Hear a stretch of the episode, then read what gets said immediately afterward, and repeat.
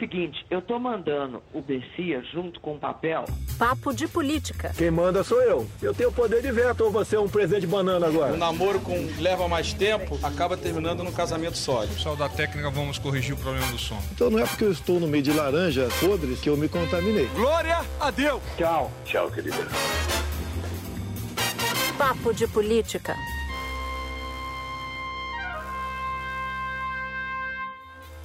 Papo de Política começa agora. Eu sou Natuza Neri e aqui comigo Andréa Sadi, Olá, Maju Coutinho, presente. Júlia Doelib está curtindo o merecido descanso, mas estará a postos no próximo episódio. Nesse episódio a gente vai falar, claro, de vacina. Nesta semana, duas instituições entraram com pedido de autorização emergencial, Instituto Butantan e Fiocruz. A gente também vai falar de disputa eleitoral pelas presidências da Câmara e do Senado, que está muito quente no Congresso. E a gente também vai fazer uma menção, falar sobre a invasão ao Capitólio lá nos Estados Unidos, com estímulo do presidente da República. Bom, e para a gente começar o primeiro assunto desse episódio, que é a vacina, é bom relembrar o que aconteceu nessa semana. Nesta semana, a gente atingiu um marco trágico da doença, 200 mil mortos por Covid-19. Mas também a semana trouxe a chance de cura. Para casos de internação hospitalar, 100% eficaz.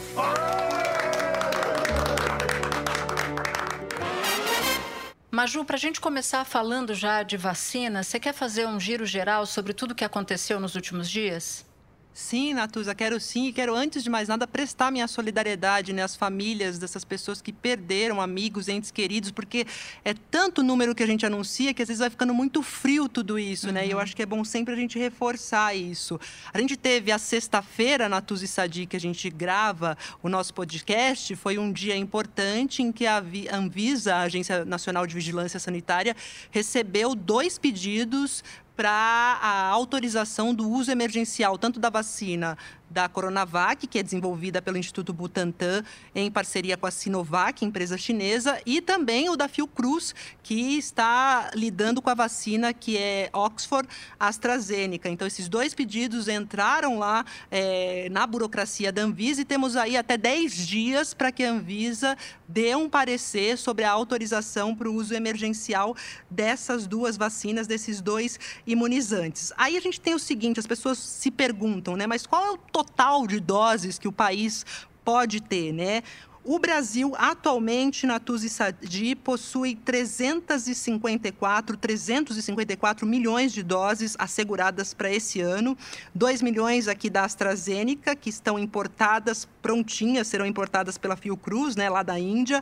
Teremos depois 100,4 milhões da Fiocruz também. Essa vacina vai ser produzida aqui no país até julho, uma produção nacional com a ajuda de insumos que são trazidos e importados e depois 110 milhões da Fiocruz, que vão ser produzidos entre agosto e dezembro. Temos também os 100 milhões de doses da Coronavac, que é a do Butantan, Sinovac, e o Brasil também fez parte daquele consórcio COVAX Facility, né, que também vai colocar aí na praça, essa aliança prevê mais ou menos 42 milhões de doses para a população é, brasileira das vacinas agora chegando aí. E agora, meninas, eu queria jogar para vocês o seguinte, porque o governo brasileiro, assim que a gente teve a divulgação da eficácia da Coronavac, que não é uma eficácia ainda geral, uma eficácia de 78%, que a gente teve um anúncio essa semana, o governo brasileiro anunciou né, o contrato para compra de 100 milhões de doses. E aí fica uma pergunta no ar de como que vai ser essa questão das doses. Por exemplo, Rio de Janeiro, nessa sexta-feira, Eduardo Paes já estava questionando como é que seria então, porque Eduardo Paes já tinha fechado o acordo acordo com o governo do estado de São Paulo para a compra dessas doses? Como é que fica daqui para frente essa situação? Sadi, eu não sei, eu, eu não sei se a gente tem resposta para tudo, mas enquanto a Maju ia falando milhões para cá, milhões para lá, só me vinha a pergunta à cabeça, meu Deus, quando começa, né? Porque quando é começa? muito milhão de doses, a gente só quer começar essa vacinação. É, É. o governo federal diz que 20 de janeiro seria a melhor das hipóteses e o estadual aqui de São Paulo, o João Dória, tá fincado o pé no aniversário da capital paulista, 25 de janeiro, né, Sadi? É, Maju, e muito interessante que quando o governo federal fala na, na data do dia 20 de, de janeiro, é na prática uma resposta pressionada pelo governo de São Paulo. Porque o governo federal só se mexeu para discutir um calendário nacional de vacinação, calendário esse que a gente ainda não conhece, o que a gente tem são datas jogadas ao vento, mas a discussão desse calendário só veio à tona por conta da pressão do governo de São Paulo, que não só marcou a data, como eh, já, deu, já deu o, o número de doses. O João Dória, o tempo todo, junto com o Comitê da, do Combate à Covid de São Paulo, eles vêm a público eh, prestar informações, esclarecimentos. Talvez não com toda a transparência que todo mundo gostaria, como aconteceu no final do ano, que eles não poderiam dar os detalhes ali no primeiro momento da eficácia da, da vacina do Instituto Butantan. Mas agora, eu acho que, eh, eu acho que vocês vão me acompanhar. Eles marcaram um golaço com essa Concordo. com a eficácia do, da vacina da- do, Instituto, do Instituto Butantan. Pegou o governo federal de surpresa, não estava esperando essa eficácia. Até na segunda-feira, da primeira semana útil do, do ano, eu estava conversando com o ministro do governo Bolsonaro e a pergunta que ele fazia era: Ué, mas cadê a vacina do, do, do Dória? Cadê a vacina de São Paulo? Achando que a Coronavac, essa vacina do Butantan, não pudesse não ter essa eficácia tão alta. E então foi um banho de água fria, com certeza, para o governo federal no quesito político, não no quesito, é óbvio, de saúde, porque agora, como bem disse o Pazuello, o, o- a Coronavac vai sim fazer parte do plano de imunização e eles vão fazer essa distribuição, a gente só não sabe como. Pois é, e lembrando o seguinte, a Maju citou os 78% de eficácia para casos leves e tem ainda os 100% de eficácia para casos graves. Isso. E aí a Natália Pasternak essa semana deu uma expressão que, que eu gostei muito. Ela disse o seguinte, que o resultado da eficácia da Coronavac é o que de fato transformará a Covid-19 numa gripezinha. Porque aí significa que os casos serão quando uma pessoa se, se contaminar, serão casos leves. Sadi, queria jogar para você levantando aqui uma, uma bola. Enquanto você falava do aspecto político da coisa, que eu acho que tem bastante pano para manga aqui para gente no papo, eu me lembrava do seguinte, que a gente teve uma primeira fase da corrida da vacina, fase essa que se encerra agora com esse gol do Instituto Butantan, e o efeito político disso para o João Dória, que investiu numa vacina própria, foi atrás e conseguiu apresentar o resultado. E que talvez agora a gente tenha o início de uma segunda fase da corrida da vacina, do ponto de vista político, mas também de saúde, que é a fotografia da vacinação, né? Quem será que vai fotografar o primeiro brasileiro ou a primeira brasileira vacinada aqui no Brasil?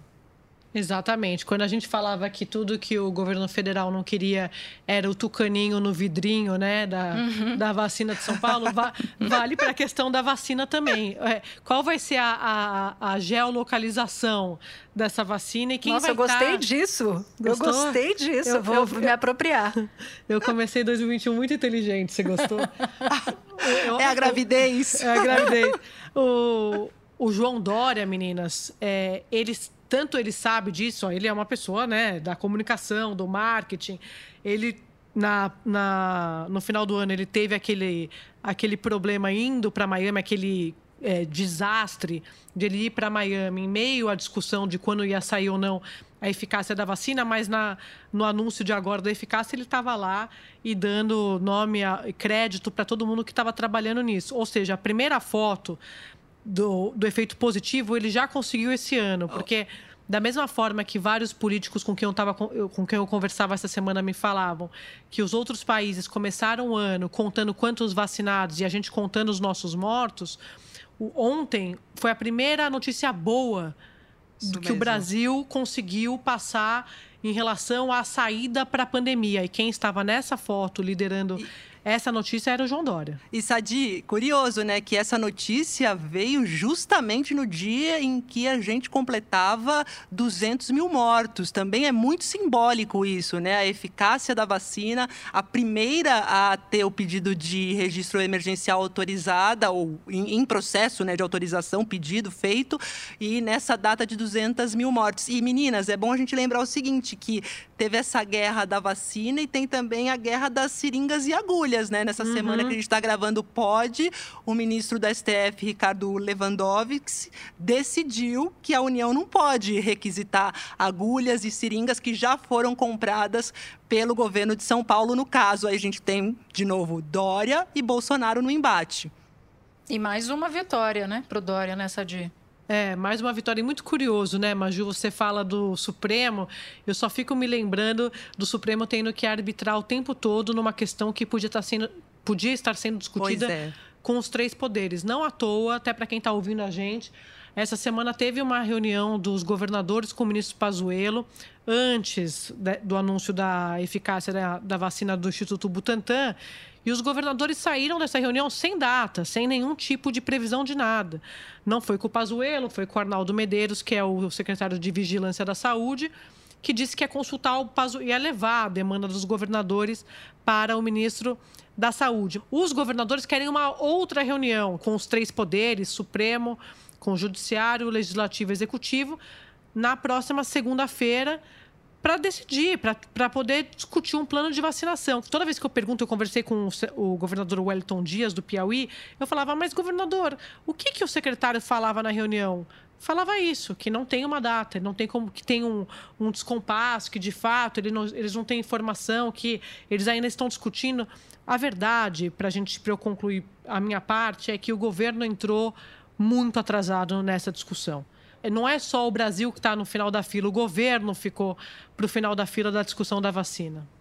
Ô, Sadi, só lembrando aqui dessa coisa do atraso, lembra o Pazuello, na entrevista coletiva, reclamou da Pfizer, do número pequeno de doses que tinham sido oferecidas né, para compra, e a Pfizer, em nota, falou: opa, peraí, não foi bem assim, não foi tão em cima da hora, a gente já tinha entrado em contato com o governo brasileiro no ano passado, acho que em agosto, então a gente, e lembrei de você falando também sobre essa questão do STF tendo que arbitrar novamente, lembrei do nosso podcast podcast de retrospectiva que a gente mostrou esse papel dele no ano passado, uhum. né? Tendo uhum. que várias questões entrar em jogo, como se fosse aquele 2020 parte 2 que a gente está vivendo, pelo menos nesse aspecto. Nesse aspecto você tem razão, Maju. Acho que 2020 não acabou. Acho que 2020 só acaba quando o primeiro brasileiro ou a primeira brasileira estiver vacinado, né?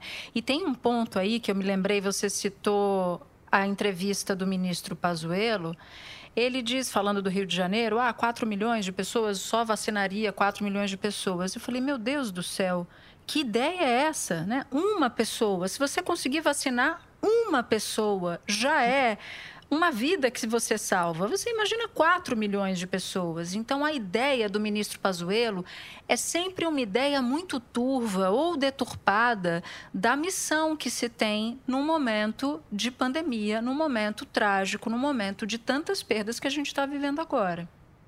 É, e você falou em missão, é, que deveria ser a prioridade para um militar, né, Natuza? Sem Eles estão dúvida. acostumados. Quando ele fala na coletiva que nós estamos em guerra, a impressão que a gente tem o tempo todo acompanhando e cobrindo, fazendo a cobertura da, do governo na, na pandemia, é que eles acham que o coronavírus é uma guerra contra o governo.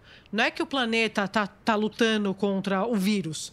Não é uhum. contra o governo Bolsonaro. Então, o tempo todo ele, ele a, a coletiva foi muito agressiva nesse sentido, sobrou para a imprensa, como sempre, mas nesse sentido da, da guerra que eu sempre fico é, fico quase chocada, porque o ministro da Saúde tinha que estar nesse momento só discutindo a vacina, não discutindo o que, que alguém deveria ter feito, deixado de fazer. Quem tem o, a obrigação de resolver e explicar e ser transparente e informar é o governo federal. Lembrando, Natuza, desculpa, Sadi, que o ministro Pazuello, né, que está nesse cargo e justamente uma das qualidades dele foi a questão da logística, que é fundamental também nesse esquema da vacinação, né? Sem dúvida nenhuma. Aliás, está adotado aqui neste papo de política o Pazuello Way of Life.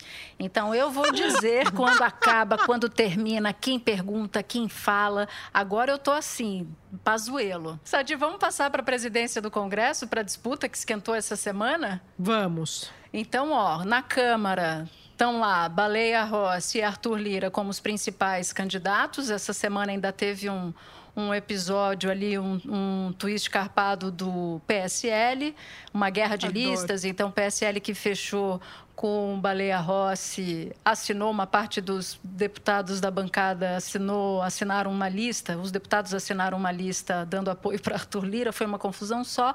E no Senado, Rodrigo Pacheco, do DEM, apoiado pelo senador Davi Alcolumbre, parece, Sadi, que ganhou um pouco de tração a candidatura dele essa semana. Ganhou. O que, que aconteceu? Vamos, vamos situar aqui, contextualizar. O Pacheco, ele é o candidato do Davi Alcolumbre. O Davi Alcolumbre, ele teve duas derrotas no, no ano passado e muita gente acreditou que ele estaria enfraquecido para conseguir fazer o seu sucessor. A primeira derrota, o veto do Supremo à reeleição dele. A segunda derrota, o irmão dele, que não se elegeu lá, no, lá em Macapá. Foi só um final de ano difícil, né? Só, só um inferno astral fora de época para ele ali. Mas o Davi Alcolumbre, ele realmente tem uma, uma interlocução boa no Senado, com alguns partidos, não à toa chegou onde chegou, mas principalmente no Palácio do Planalto, porque diferentemente do Rodrigo Maia, Alcolumbre não é inimigo do governo. Pelo contrário, ele é aliado do presidente Bolsonaro. Nossa, eu queria ter um inimigo feito Davi Alcolumbre. Muito bom, né? vida. Ele é uma, um, um, político que não só aprovou tudo que o governo queria, como segurou aquilo que o governo não queria. Para dar um caso, para mim, mim, que é o mais emblemático, é o caso Flávio Bolsonaro no Conselho de Ética. Então, o, governo, de uma certa forma, é grato à gestão de Alcolumbre.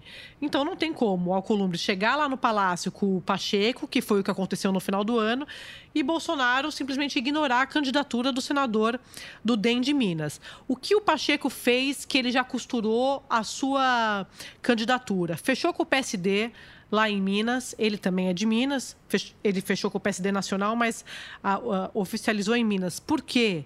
Porque o Calil, que é o prefeito de BH, deve sair candidato em 2022. E o Pacheco sempre foi visto como um nome que, que, que também pode sair. Para o governo, né? Para o governo do Estado. Isso. E o, o, o DEM garantiu que o Pacheco não será candidato. Isso não significa o apoio automático ao Calil, mas já tira do caminho um candidato competitivo. Isso é a primeira coisa. A segunda coisa é que o Pacheco vai enfrentar uma revolta do MDB no Senado. É o MDB que é a maior bancada do Senado e tem entre os seus quadros dois líderes do governo, o Fernando Bezerra, que é o líder no Senado, e o Eduardo Gomes, que é o líder do governo no Congresso. Esses dois querem ser candidatos junto com o Eduardo Braga e a Simone Tebet. Eles vão disputar para saber quem vai ser o candidato. Mas essa turma está cobrando de Bolsonaro uma neutralidade na disputa e ameaça, inclusive, isso eu já ouvi de senador, eu já ouvi dentro do governo, ameaça com retaliação de não só de proposta no Senado Federal, como até abandonar a liderança. Porque como é que vai fazer? O, o Bolsonaro vai apoiar o DEM no Senado Federal e o MDB, que é a maior bancada, vai ficar sem nada, vai ficar só com as lideranças, tendo a chance de, de conseguir avançar ali. Então, assim, é, eu diria para vocês, e isso eu guardei para a gente contar aqui para o nosso ouvinte.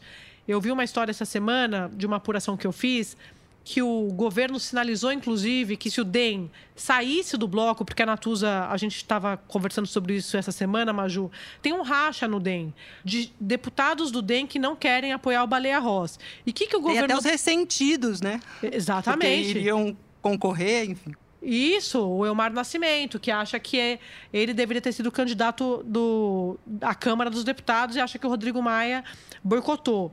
Mas por que, que eu estou contando essa história? Porque no, no, entre os integrantes do DEM, da cúpula do partido e também do MDB, chegou a eles a informação de que o governo ele tiraria o MDB da disputa no Senado se o DEM abandonasse o Baleia Rossi na Câmara. Por que, que eu estou contando isso? Porque é muito importante para o presidente hoje, é mais importante derrotar Rodrigo Maia do que qualquer outra coisa.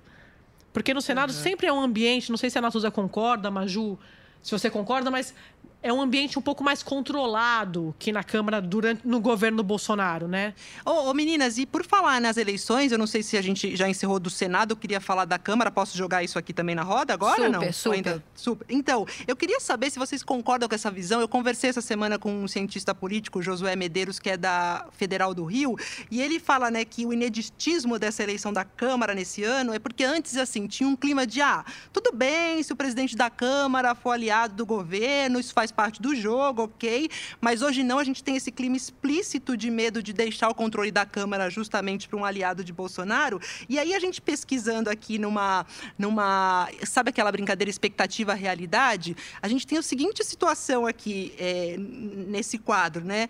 A gente tem dois candidatos por hora na Câmara, né? O Baleia Rossi, do MDB, com o Arthur Lira, do PP, representando o Centrão. Se a gente for lá, o Natuzzi Sadi, para a eleição da Câmara de 2019, a gente tinha um seis, a gente tinha seis candidatos: Rodrigo Maia Dem, Fábio Ramalho, Freixo do PSOL, enfim, por aí vai. Aí, se a gente retrocede, vai na eleição lá do Cunha, 2015, quatro candidatos: Eduardo Cunha, o Chinaglia, o Júlio Delgado do PSB de Minas Gerais e o Chico Alencar. Aí a gente vê aqui, ó, no levantamento expectativa realidade. Vou ler para vocês o que eu levantei aqui, ó. O bloco do partido do Cunha somava 218 deputados apoiando o Cunha. Aí na urna ele teve 267 votos, 49 a mais do que o bloco e 10 a mais do que era o mínimo para ele vencer no primeiro turno. A expectativa do bloco do Quinalha tinha 180 deputados apoiando, na realidade levou 136, 44 a menos que o bloco, e o Júlio Delgado contava com apoio de 106, mas levou 100 nas urnas, perdeu 6, né? Então, Cunha tinha, essa conta, o Cunha mas... lembra, ele tinha na mão emendas, cargo como armas, e uma coisa que eu até conversei com a Natuza Sadi, hum. não sei se você concorda, que me falaram que Cunha foi quem inaugurou o que hoje Baleia Rossi está meio que fazendo, ou, aliás, mais o Lira, que é hum. é essa turnê de campanhona mesmo para a presidência. Porque diz que antes, Ulisses Guimarães, é, era todo mundo mais Temer, era todo mundo mais discreto, meio no institucional, que agora não, é viagem mesmo, só falta ter bottom e bandeirinha.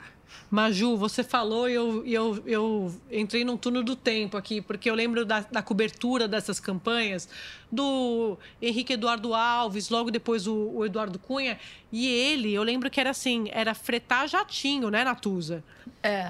Para ir aos estados, conversar com as cúpulas partidárias, com os governadores. É exatamente isso, Maju, é uma coisa profissional, parece campanha eleitoral é, fora de época, né? Porque, enfim, é uma campanha para a Câmara, para o Senado. E, as, e, eu acho que é curioso, porque as pessoas falam assim: ah, mas por que, que isso tudo é tão importante? Gente, olha o que a Câmara e o Senado, e a gente falou isso na retrospectiva, o, o quanto eles foram importantes para é, esse sistema de freio e contrapeso durante o governo do presidente Bolsonaro com pautas polêmicas, segurando ou avançando em pautas que o governo não queria que eram importantes para o país e a gente está discutindo o comando da casa no Senado e o comando na Câmara para os próximos dois anos, o que vai coincidir com o ano eleitoral. Então, é, uhum. é muito importante. Lembrando que o presidente da Câmara pode pautar o impeachment, né? Exatamente. Também. Aliás, a, a Sadi foi falando, eu fui me lembrando de, um, de, uma outra, de uma outra apuração que a gente fez essa semana, que foi que explica a razão pela qual o presidente Bolsonaro está tão interessado. Pelo menos é uma demonstração do interesse dele na Câmara, que é justamente isso. O presidente da Câmara se for aliado do presidente Bolsonaro, ele tem os próximos dois anos de tranquilidade com pauta, proteção dos filhos e por aí vai. Se der um candidato não apoiado pelo presidente da República, aí Bolsonaro pode entrar numa fase turbulenta. Por isso, e exatamente por isso, é que há a expectativa de uma super reforma ministerial, ou média reforma ministerial, ou alguma reforma ministerial. Então, Sadi, nas nossas contas aqui, já tinha uma sinalização de criação do Ministério da Indústria e Comércio para o Marcos Pereira, que abriu mão de uma candidatura própria para entrar no bloco do Arthur Lira. E tem uma sondagem, a gente trocou essa figurinha essa semana, que um emissário do presidente Bolsonaro fez a ACM Neto, que é presidente do Democratas, amigo e aliado de Rodrigo Maia, mas Sadi, vou deixar para você dizer o que que a CM Neto respondeu a essa sinalização e também uma outra sondagem feita para José Múcio Monteiro. Foi ministro do TCU, Tribunal de Contas da União, até ontem se aposentou e recebeu uma sondagem para virar articulador político do governo no lugar de Ramos, mas José Múcio, segundo a nossa apuração, disse o seguinte: olha, não ficaria bem eu sair do Tribunal de Contas e ir para o governo, eu já fui articulador político, vamos, vamos deixar isso, essa conversa para depois, tal e coisa, coisa e tal. Mas Sadi queria te ouvir, porque a gente fez essa apuração juntas. E é muito curioso, imagina se a gente explica isso no primeiro ano do governo Bolsonaro, ele recém saído das urnas. É real política na veia, né? Nossa, nossa, é muito outro mundo. O presidente, meninas, simplesmente entrou de cabeça e alma na na, na política tradicional. O que a gente já sabia é que ele realmente conseguiu convencer as pessoas em 2018 de que ele era um candidato outsider, tal e coisa, vindo 30 anos do parlamento. Mas agora está cada vez mais explícita essa nova linha do, do governo com essas duas informações que a Natuza traz. O José Múcio é um, um dos, um dos políticos mais profissionais que tem em Brasília, mais tradicionais. Quem conhece sabe, na articulação política, já trabalhou com o governo Lula. Imagina, o, o Bolsonaro convidando o José Múcio para trabalhar com ele. E no caso do ACM Neto, presidente do DEM, o que, que o DEM diz, é, e a apuração que eu fiz junto à cúpula, que pode esquecer que não tem ACM Neto como ministro. Porque o DEM também, depois da eleição de 2020, que ele conseguiu é, se turbinar com a eleição em algumas capitais importantes, ele cresceu, ele agora espera manter no Senado, não sabe o que, que vai acontecer na Câmara, mas também não está descartada a vitória do Baleia Rossi. Não é que o Arthur Lira está com a vida ganha. Não, mas, é verdade. É, não tá, mas tudo para dizer que ele vai jogar, ele vai jogar parado, ele vai observar até 2022 para ver em qual barco ele vai pular, porque o DEM, tradicionalmente, ele acompanha o PSDB, né? E como a gente sabe, o PSDB tem o João Dória como candidato à presidência da República. Só que se ele está muito forte, ele consegue negociar melhor essa chapa presidencial em 22. E se ele embarca oficialmente no governo Bolsonaro, e olha o simbolismo disso, o presidente do partido, fica muito mais difícil você ter mobilidade e independência para articular, para para discutir o que vai acontecer em 22. A ministra Tereza Cristina, que é uma das é, integrantes do DEM que estão no governo, né? Que está no uhum. governo, ela falou, ela me deu uma entrevista para a Globo News no Infoco.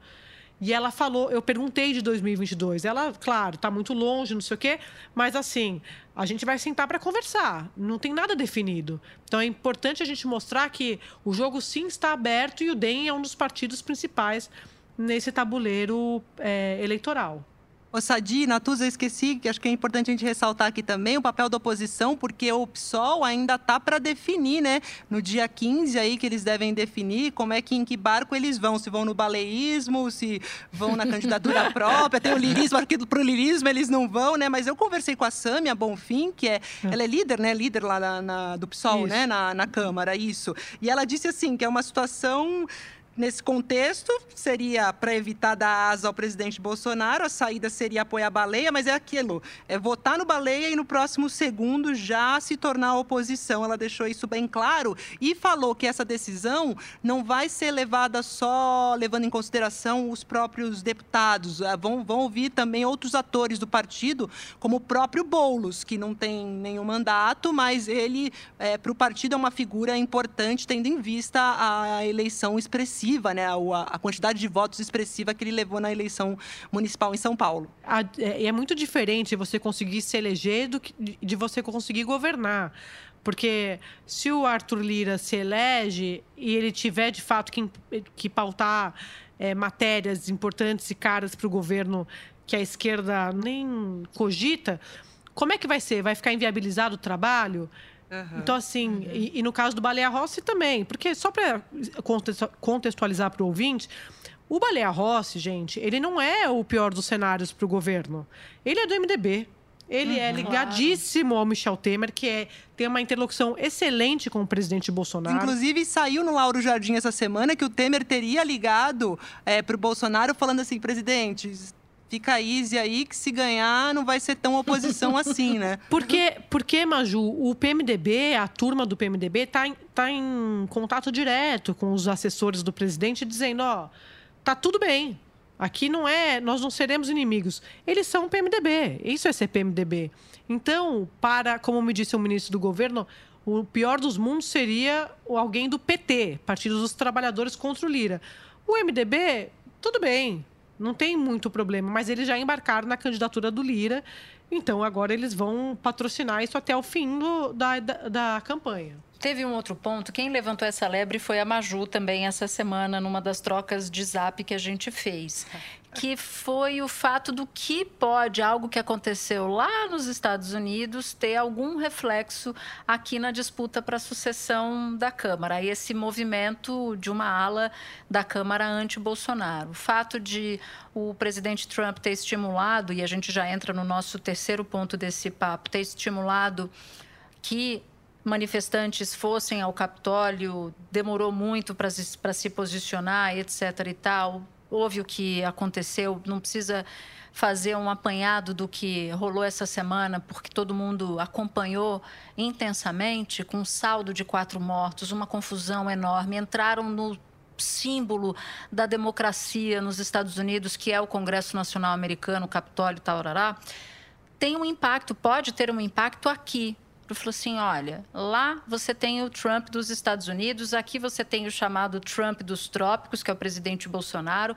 Se der muita força para o presidente na Câmara dos Deputados para avançar com uma agenda de costumes, excludente de licitude, que é conhecido como licença para matar por parte de policiais, agenda de, de maior liberalização para porte e posse de armas, que o presidente Bolsonaro vai se transformar em alguém mais poderoso ainda. Então, que uma vez acontecido o que aconteceu nos Estados Unidos, algumas peças poderiam se posicionar contra o candidato de Bolsonaro. Foi isso, Maju, mais ou menos que você tinha me dito, né?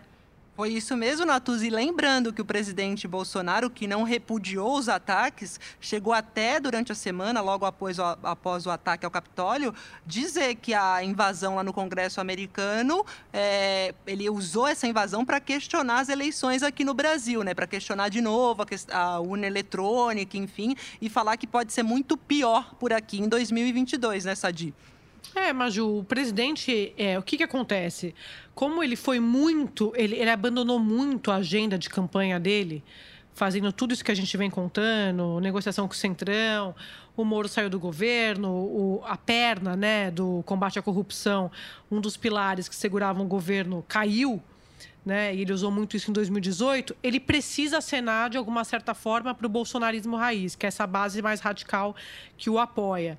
Então, esse tipo de, de, de discurso, de declaração, é um discurso para agradar essa turma. A turma ideológica, a turma que é comandada pelos filhos, principalmente pelo Eduardo Bolsonaro, tem o Ernesto Araújo como um dos expoentes, e por isso que o Ernesto é um ministro que não cai. Isso tudo é, em meio à vitória do, do Joe Biden, a pressão de, de, aliados para que o presidente faça uma guinada na sua política externa para evitar problemas com os Estados Unidos. Lembrando que o Joe Biden, no, durante a campanha, citou o Brasil, citou a questão do meio ambiente como um, um entrave para as relações, enfim o presidente reagiu com aquela declaração de que não, as coisas não se resolveriam na, na, diplomacia, mas sim na pólvora. Eu estou dizendo isso só para resumir, para concluir que o presidente sabe de tudo isso e, mesmo assim, ele continua dobrando a aposta porque ele precisa acenar para essa turma mais radical que o apoia. E eu me lembrei de uma, de uma citação a um pensador conservador feita por um ex-ministro das Relações Exteriores, ou seja, um ex-chanceler sobre a história dos Estados Unidos e sobre esse avanço retórico do presidente Bolsonaro em relação às urnas e, e por aí vai. A citação é a seguinte: Para que o mal prospere, basta que os homens de bem se omitam, ou seja, não façam nada. Ele atribui esse, essa, esse pensamento, essa citação a Burke, que é um, um pensador conservador. Bom, gente, vamos você então. Quis, você quis só mostrar que você também começou o ano inteligente depois da meu geolocalização. Eu fiquei competitiva. Bom, vamos para a trilha, que a gente já passou de todos os tempos aqui, então ah, já estão reclamando do horário. Bom, vamos. a minha trilha, eu vou falar minha trilha por último, porque a Sadi fez tanto terrorismo com a trilha dela que eu vou deixar ela fazer a dela primeiro. Gente, é o seguinte. É, a minha trilha, na verdade, ela é o, baseada no, no meme que está rolando na internet depois da, do anúncio do Instituto Butantan.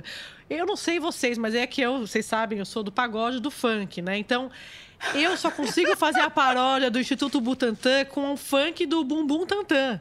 Então, eu gostaria, inclusive, a nossa edição subisse a, a paródia que está sendo colocada nas redes sociais, porque o brasileiro é muito criativo, é um povo maravilhoso e a gente realmente merece a vacina, as vacinas, mas no caso do Instituto Butantan, caiu como uma luva para esse funk do Bumbum Tantan e a gente quer a vacina do Bumbum Tantan. E a sua, Majura, já que tem essa, já, oh, já que tem essa, essa enrolação Nat dela? Ô, Natus, eu vim sem trilha nenhuma, mas você falando no início sobre o gol, né, da vacina, enfim. Então, eu acho que para os cientistas, os especialistas que se debruçaram sobre essa vacina, eu acho que é. Foi um gol de anjo, um verdadeiro gol, gol de, de placa, placa, Que a galera agradeceu! Bom, eu vou, eu vou na minha aqui, que é sobre a vacina, a ansiedade, o, o resultado trágico dessa semana de 200 mil mortos. E eu vou com essa daqui. Ando devagar, porque já tive pressa e leve esse sorriso, porque já chorei demais. É isso, hum. gente. Nossa, arrepiou, linda. Esperança para nós, esperança para nós, que é o que a gente merece. Nossos idosos precisam ser vacinados, as pessoas que precisam, que estão agora no grupo de risco. Vamos nessa, que os próximos episódios sejam de notícias ainda melhores do que a gente já teve essa semana, né? É, é isso aí. Até a próxima, turma. Bom, é hora de agradecer a nossa super equipe técnica, supervisão Pedro Godoy, produção Henrique Picarelli, edição Cadu Novaes, coordenação Cadu Veloso. Bom, até o próximo episódio, a gente se ouve por aqui.